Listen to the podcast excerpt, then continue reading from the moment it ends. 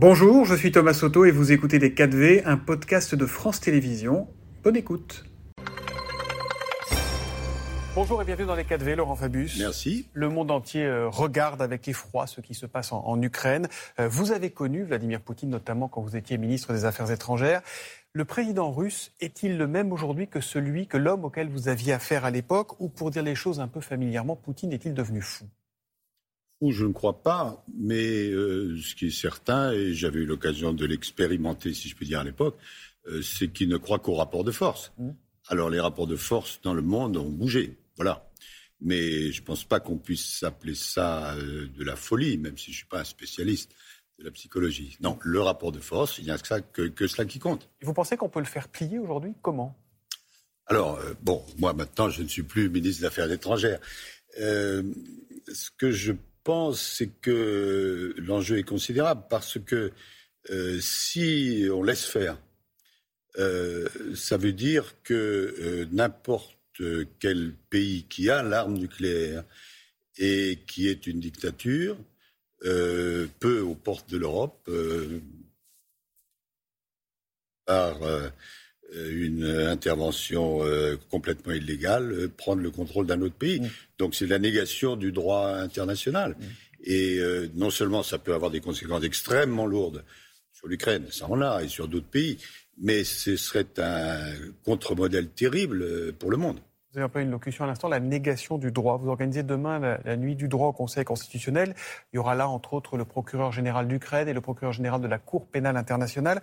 À votre avis, Poutine, qui s'assoit clairement sur le droit international, euh, on l'a encore vu avec ses parodies de, référendum il y, a, quelques jours, euh, sera-t-il jugé un jour? Pourra-t-il être jugé un jour?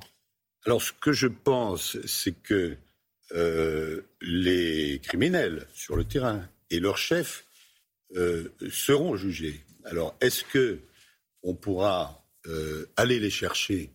Ça, c'est une autre paire de manches. Mais euh, il n'y a pas que Poutine. Il y a les généraux, il y a les oligarques. et donc, il est absolument central qu'il n'y ait pas d'impunité pour les criminels. Pas d'impunité. Parce que c'est pas parce qu'on est en état de guerre que l'état de droit a disparu.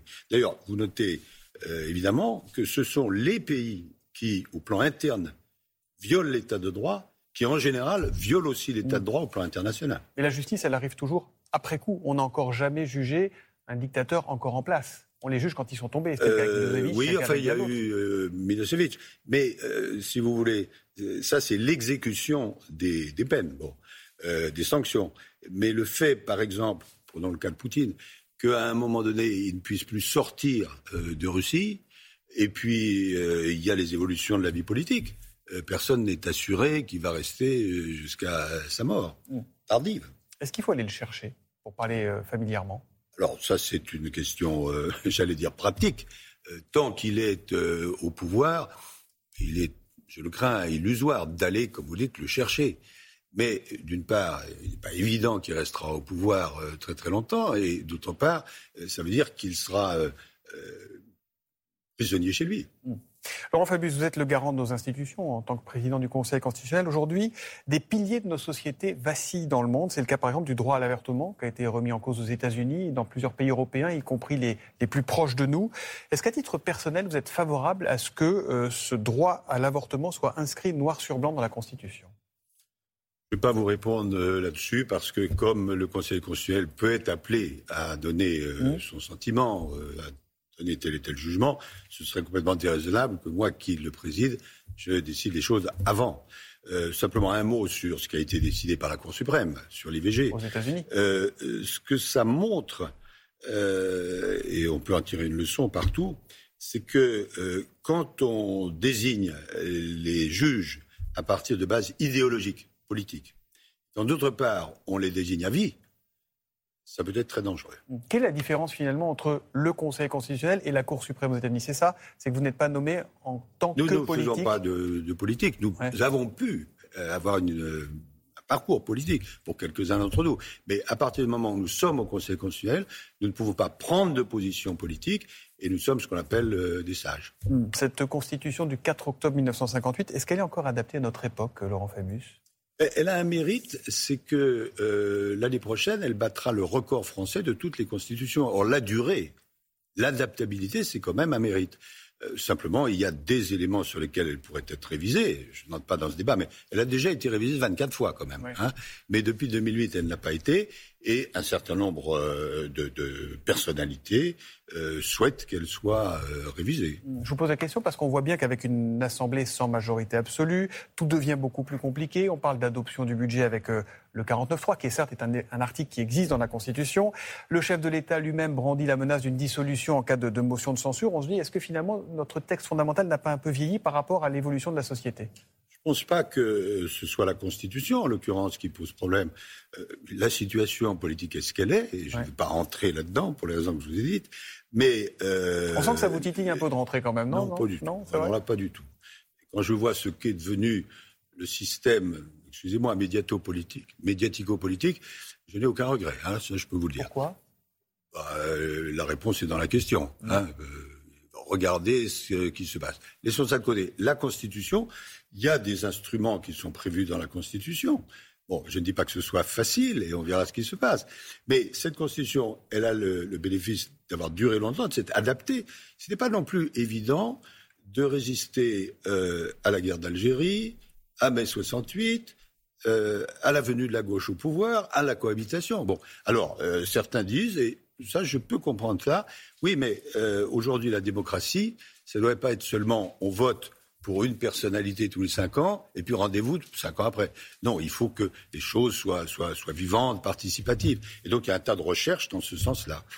Donc plutôt l'adapter, la, la, corriger, la toiletter plutôt que de la. Bon, j'ai dit, alors ça, vous, je reconnais que ce n'est pas ce à quoi pensent les Français tous les matins, mais en ce qui concerne le Conseil constitutionnel, il y a un élément de révision qui devrait être adapté, c'est-à-dire que les anciens présidents de la République, qui théoriquement sont membres de droit du Conseil, qui en fait ne siègent pas, ils n'ont pas leur place au Conseil. Voilà. Alors, s'il y a une révision, J'espère qu'à cette occasion, on changera aussi cet élément-là. Il y a un sujet auquel les Français pensent tous les matins, c'est oui. le changement climatique, c'est l'état de la planète. En 2015, vous avez présidé la COP 21 et on se souvient, Laurent Fabius, de, de votre émotion au moment où un accord euh, avait été trouvé. C'était sûr, on allait tous faire un effort et on allait s'en sortir. Regardez.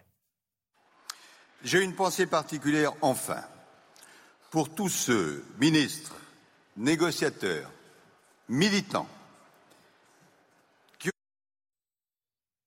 On a une petite coupure. Alors bon, on n'a pas entendu votre émotion. C'est ouais. pas trop mon émotion, pas seulement mon émotion. C'est le fait que l'accord de Paris que j'ai présidé, euh, c'est la base même internationalement acceptée par tout le monde. Mais il en reste quoi aujourd'hui De ce qui est l'objectif. Qu'est-ce qui reste de cette COP 21 Alors, euh, trois choses. Premièrement, depuis euh, la COP 21, c'est-à-dire depuis 2015, il y a eu un certain nombre d'initiatives qui ont été prises partout.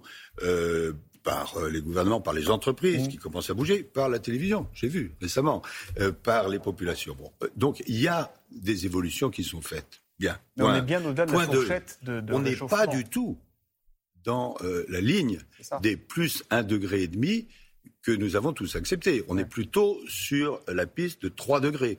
Or, je fais une remarque que j'ai pas entendue, si vous le permettez. cet été, il y a eu des catastrophes partout. Et pour le moment, les choses ont augmenté de 1 degré 1.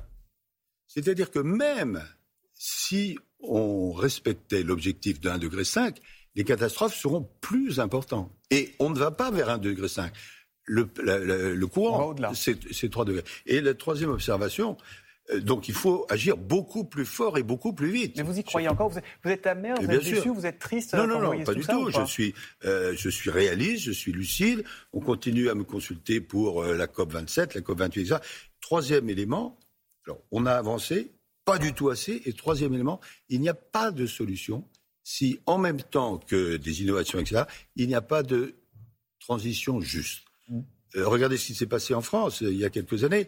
Euh, on a augmenté le prix de l'essence, mais à partir du moment où on n'a pas accompagné ça d'un suivi social, les gens qui ne pouvaient pas éviter de, de, de, Ça a donné les gilets jaunes. Ça a donné les gilets jaunes. Ouais. Donc partout, partout, partout, il faut accompagner la transition écologique d'une transition juste, de mesures de justice sociale. Et aujourd'hui, on ne parle que de sobriété énergétique. Qu'est-ce que ça vous inspire, Laurent Fabius bah, euh, C'est une bonne chose, je pense. Ouais. Hein c'est une bonne chose. Euh, J'ai vu d'ailleurs que la télévision, euh, je l'en félicite, euh, en même temps que les bulletins, va dire attention, ouais. Euh, il y a telle ou telle situation. Mais retenons surtout cela, il y a un effort supplémentaire à faire partout, pas seulement en France, partout. Et cet effort doit être fait en tenant compte de la situation sociale des uns et des autres. Vous allez passer au col roulé ou à la doudoune comme euh, Bruno Le Maire ou, Elisabeth Borne? Non, pas encore. Hein, vous êtes resté sur la tenue euh, plus traditionnelle. Euh, encore deux questions. Quand on est attaché au droit comme vous l'êtes, Laurent Fabius, de quel œil regarde-t-on cette justice expéditive des réseaux sociaux qui semble parfois prendre le pas sur la vraie justice, qui condamne sur des rumeurs, sur des allégations, sur des propos rapportés, sur des il paraît que, avant d'avoir été jugé? Vous pensez en particulier à tout ce qui concerne les atteintes sexuelles, etc. C'est très compliqué. Pourquoi? Je, réfléchissais à cela euh, il y a quelques jours. Parce que vous devez euh, respecter trois principes et la conciliation entre ces trois principes est très difficile. Premier principe, évidemment, il faut la protection des droits euh, des femmes en particulier contre les atteintes sexuelles ou sexistes. Bon, ça c'est essentiel. Deuxième principe, seuls les juges peuvent rendre la justice. Et troisième principe, la présomption d'innocence. Quand vous mettez tout ça ensemble, et en plus pour des personnalités médiatiques, vous voyez l'énorme difficulté qu'il y a.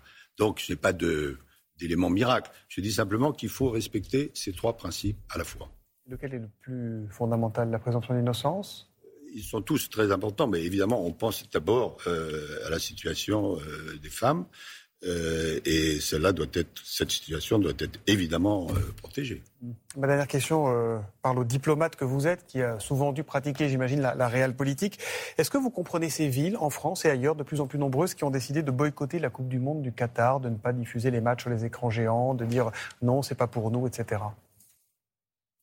Bah, les maires font ce qu'ils pensent faire. Moi-même, j'ai été, été maire. Hein.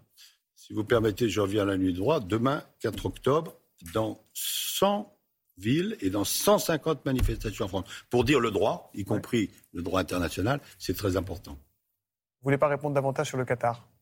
Vous êtes à l'aise avec cette Coupe du Monde ou pas? Je vous ferai une confidence, je n'y joue pas. Vous n'y jouez pas Bon, on peut ne pas y jouer et le regarder. Merci Laurent Fabius. Je rappelle donc que cette sixième édition de la, Nuit du droit se déroulera demain, vous le dites, dans 150 lieux dans, le pays. Et toutes les infos sont à retrouver sur le site du Conseil constitutionnel. Merci, à, vous. Merci, Merci beaucoup. C'était Les 4V, un podcast de France Télévisions. S'il vous a plu, n'hésitez surtout pas à vous abonner. Vous pouvez également retrouver tous les replays en vidéo sur France.tv.